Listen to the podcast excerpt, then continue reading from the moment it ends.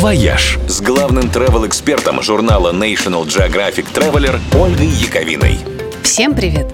В самом начале мая на Волге начинается сезон кругосветки – Жигулевской.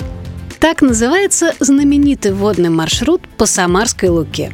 Дело в том, что между городами Усолье и Сызрань Волга делает кульбит и обходит Жигулевские горы по большому почтительному кругу.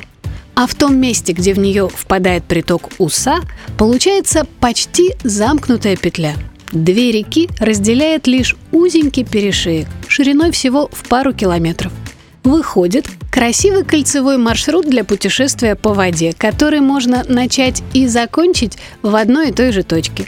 Спешиться придется только один раз у поселка с характерным названием Переволоки – Местные жители еще лет сто назад освоили здесь бизнес по перетаскиванию байдарок, лодок и катеров через перешеек. В советские годы кругосветка стала культовой.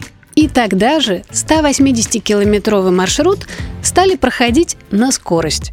Соревнования обычно случаются летом. Нынешний рекорд составляет менее 15 часов. Но куда приятнее идти Жигулевскую кругосветку без спешки – наслаждаясь красотой волжских утесов и останавливаясь на пикники и на экскурсии в полных достопримечательностей прибрежных городах. Стартуют обычно из Самары или Тольятти. Местные туристические компании предлагают много вариантов такого круиза. От путешествия на байдарках с палатками до гламурного круиза на комфортабельном катере или парусном катамаране с ночевками в отелях и гостевых домиках. Обычно путешествие занимает неделю, и статистика говорит, что совершившие полный оборот вокруг «Жигулей» обязательно возвращаются еще раз. «Вояж» – радио 7 на семи холмах –